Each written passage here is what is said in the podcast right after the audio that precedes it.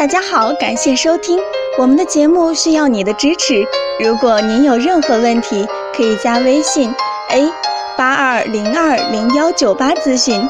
接下来有请主播为大家带来今天的节目。听众朋友们，大家好，很多朋友都在为睡眠不好而烦恼。今天我们总结了睡眠不好的十个原因。看看大家有没有中招。第一个原因就是数绵羊。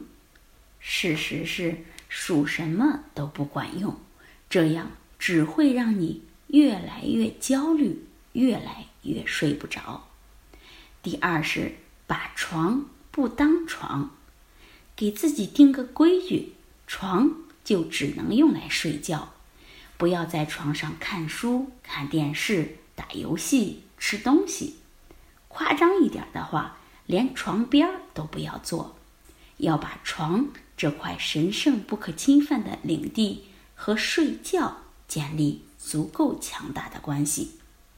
第三是睡前玩手机，如果是开灯玩手机，太亮的灯光只会让你睡不着；如果是关灯玩手机，屏幕里透出来的光线也会夺走你的困意，而且还会非常伤眼睛。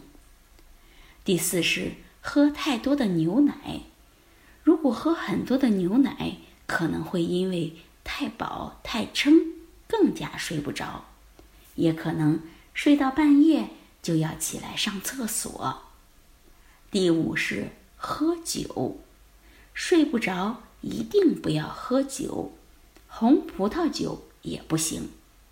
酒精会继续在身体里翻江倒海，影响后半夜的睡眠，让人睡不踏实。第六是总想着睡不着，如果睡不着，就要想办法让自己忘记。我怎么睡不着呀？我就是睡不着啊，不然。只会是愁上加愁。第七是醒着躺床上，如果你在床上躺二十三十分钟还是睡不着，那就果断的起来，离开你的卧室，去客厅或者书房听点舒缓的音乐，打开一本催眠的书，也是一个很好的选择。第八是午觉。睡太久，对于大多数人而言，午觉睡十五到二十分钟是有益的，有助于恢复精力。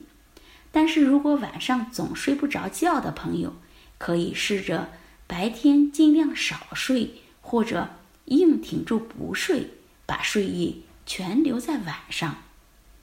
第九是害怕安眠药，很多人的失眠问题。是通过生活习惯可以改善和解决的，但是有些情况较严重的病人需要药物的帮助，要放开对药物的偏见，在医生的指导下接受药物治疗。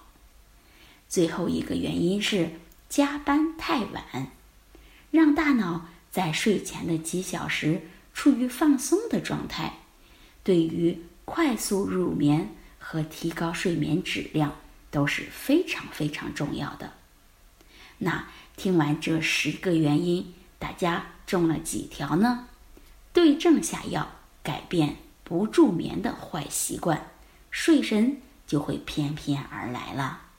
好，最后欢迎大家关注、评论和点赞，谢谢大家。